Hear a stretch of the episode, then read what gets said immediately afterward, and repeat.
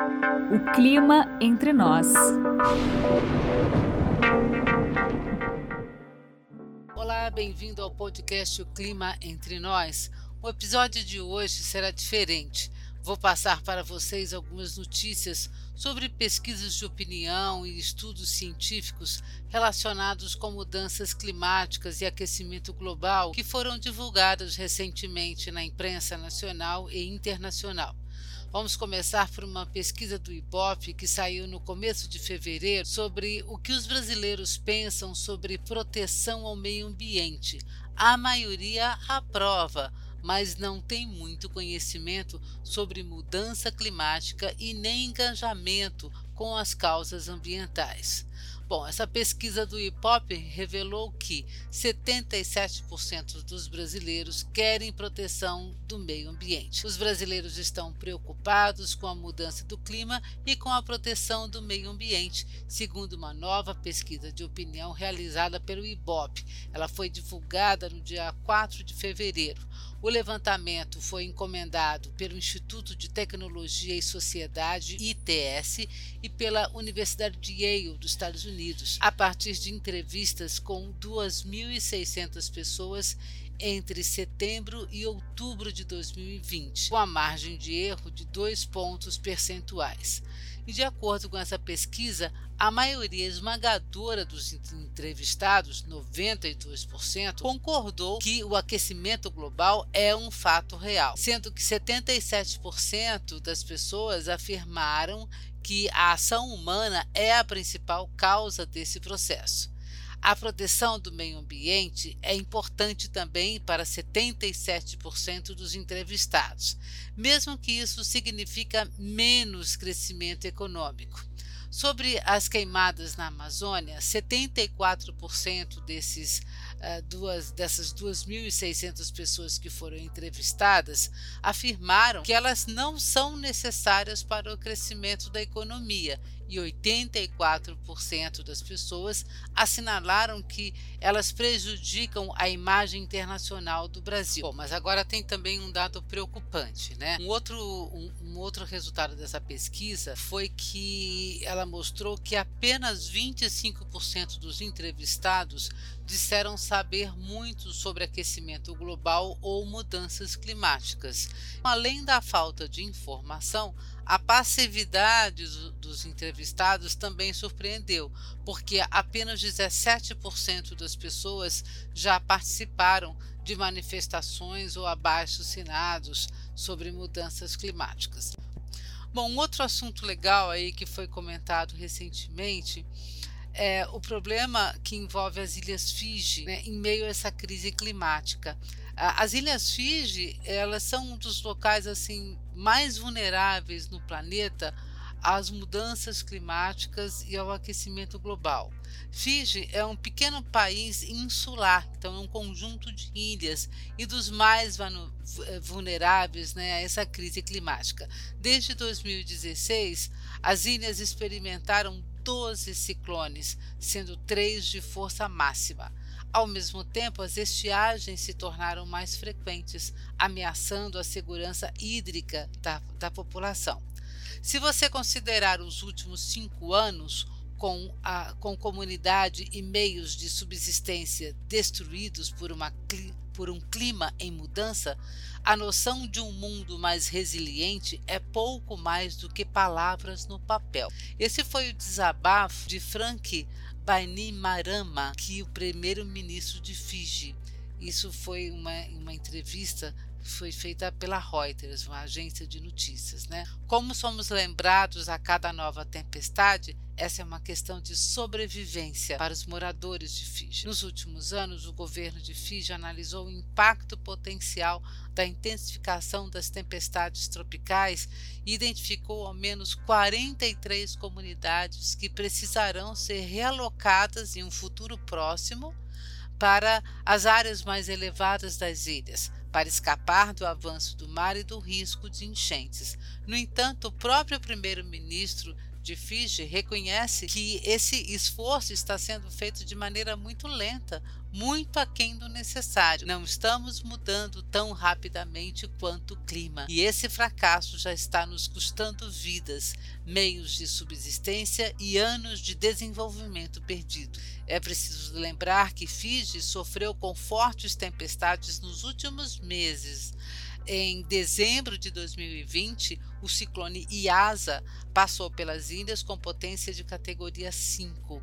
E em janeiro de 2021, o ciclone Ana deixou pelo menos um morto, com mais de 10 mil pessoas sendo evacuadas para escapar da destruição. Tem um outro assunto bastante legal aqui que foi comentado recentemente, uh, que revela a preocupação com o desmatamento das florestas tropicais e o surgimento uh, de novos vírus, de novas mutações. Uh, a, a, comunidade científica cada, comenta cada vez mais, isso está sendo cada vez mais falado, de que uh, cada vez que você desmata, o desmatamento das florestas tropicais é como se você é, mexesse também em um vesper, né? Porque é, outros vírus uh, uh, vão sair de lá. Não é mais é, é, só uma questão de quando.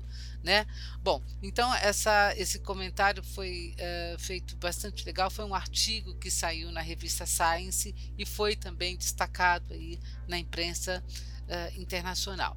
E diz o seguinte: é, um estudo sugere a conexão entre mudanças climáticas e a Covid-19.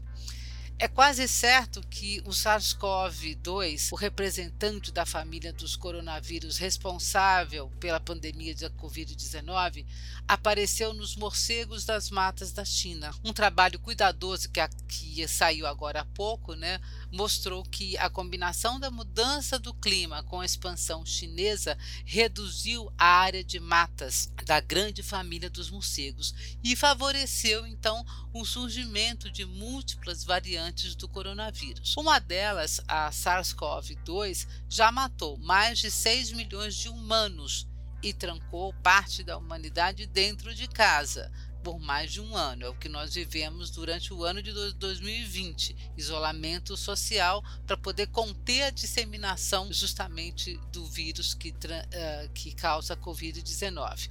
E aí é o seguinte: apontar o dedo é querer atribuir né, uma única causa a uma variante. Isso a ciência tem o cuidado de não fazer.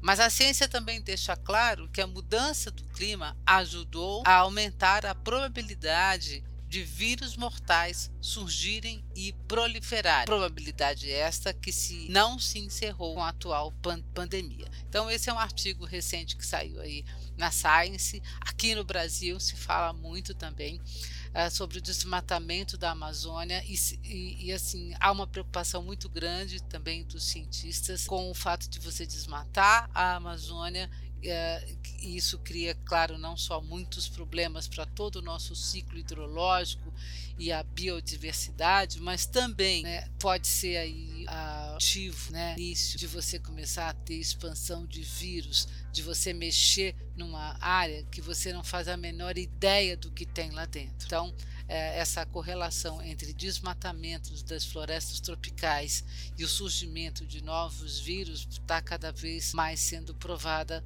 pela ciência. Bom, outro assunto bastante legal aí, é bom, pelo menos bastante interessante, é sobre a ilha de energia que a Dinamarca está criando. Ah, essas notas que eu estou le eh, levantando agora eh, são do Clima Info, né, que é um site que você pode consultar aí sobre notícias uh, e assuntos sobre mudança global. É um site confiável, então uh, um site sério. Se você tem interesse né, em saber sobre mudanças climáticas, uh, notícias legais, uh, uh, onde pesquisar sobre isso, né? Claro que tem toda a gama de artigos científicos, mas isso nem sempre é acessível para as pessoas comuns, né? Então, o, o Clima Info é, é, uma, é, é uma agência onde você tem uh, uh, esses artigos, tem esses comentários sobre uh, muitos assuntos relacionados com mudanças climáticas, biodiversidade, sustentabilidade, de forma confiável, feita por gente séria. Bom, então um, do, um dos comentários recentes aí Clima Info foi o seguinte: a Dinamarca apresenta plano para a construção da primeira ilha de energia do mundo no Mar do Norte. Então, o que, que é isso? Então, vamos lá. O governo da Dinamarca anunciou recentemente é, um projeto de ilha de energia eólica a ser construída no Mar do Norte, a cerca de 80 quilômetros da costa do país. A instalação flutuante será inicialmente uma área de 12 quilômetros quadrados, do tamanho de 18 campos de futebol, e custará 34 bilhões de dólares. A iniciativa promete ser a maior instala instalação de geração eólica offshore do mundo Segundo as autoridades dinamarquesas, a ilha terá capacidade inicial de geração eólica de 3 gigawatts, energia suficiente para abastecer cerca de 3 milhões de residências.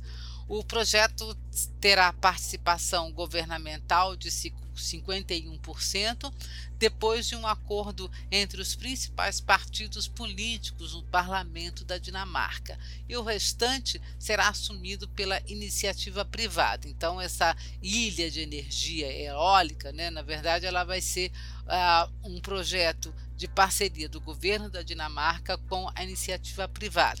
E a ilha de energia do Mar do Norte ela será complementada por outra instalação offshore que está sendo construída na ilha de Bornholm, no Báltico. Após a conclusão de ambas, é estimada para o começo da próxima década, a capacidade de geração eólica da, da, Dinamarca deve crescer quase 10 vezes, passando de 1,7 gigawatts atuais para 12 gigawatts. Outra nota interessante que saiu agora recentemente falando sobre um estudo que aponta a queda das emissões de CFC. O CFC 11, gente, é aquele é o, é o Freon 11, né? É um gás que interfere na camada de ozônio. E a nota diz o seguinte: um estudo publicado no dia 10 de fevereiro na revista Nature ah, mostrou que, pela primeira vez desde 2012, as emissões globais do gás tricloro monofluormetano, CFC-11 ou FRE 11 caíram em 2019 graças aos esforços recentes da China para proibir seu consumo no país. O CFC-11 é um gás com grande capacidade de destruir a camada de ozônio e um potencial de aquecimento global, 4,7 mil vezes maior que o dióxido de carbono. Ele é tradicionalmente usado para a produção de espumas para isolamento em construção civil. Como o CFC-11 sobrevive na atmosfera por cerca de 50 anos, se as fontes forem completamente eliminadas, sua concentração deverá cair cerca de 2% ao ano. No entanto, a taxa real é mais lenta, devido às emissões contínuas desse produto por sistemas de refrigeração antigos e de espuma isolante usadas e descartadas. Sob o Protocolo de Montreal, que regula e proíbe o uso de gases que ameaçam a camada de ozônio, o uso de gases da família dos CFCs está proibido globalmente desde 2010.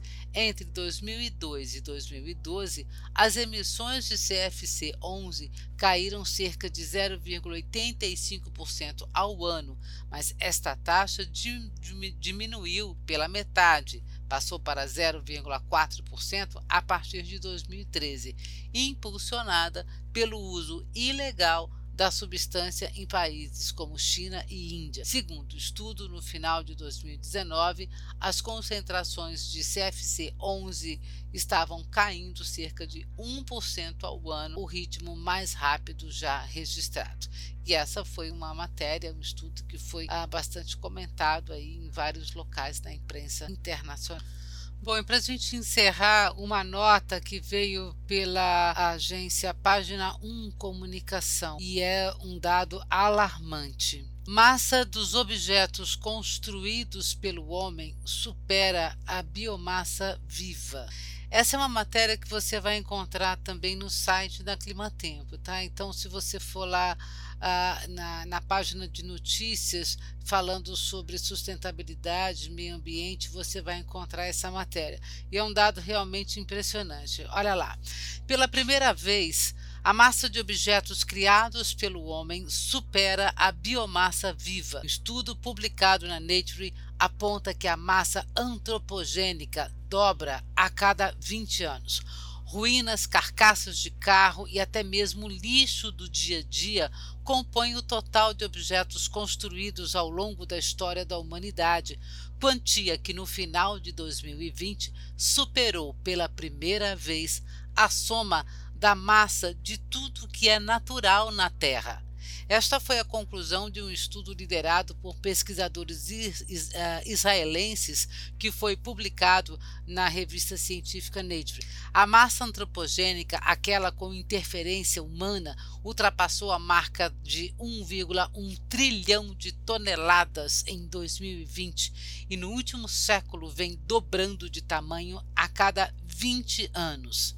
Se a taxa de crescimento se mantiver, espera-se é que a massa antropogênica alcance 3 trilhões de toneladas em 2040, ou seja, o triplo da biomassa terrestre.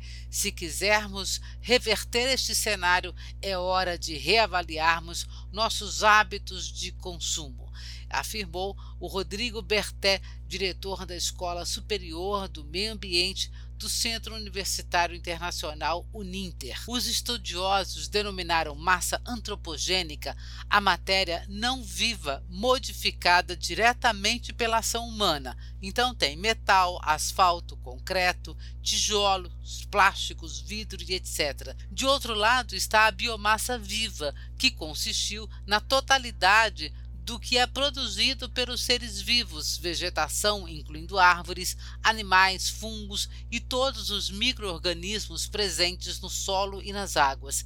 Em ambos os grupos, os pesquisadores optaram em utilizar como base o peso seco, eliminando a presença da água.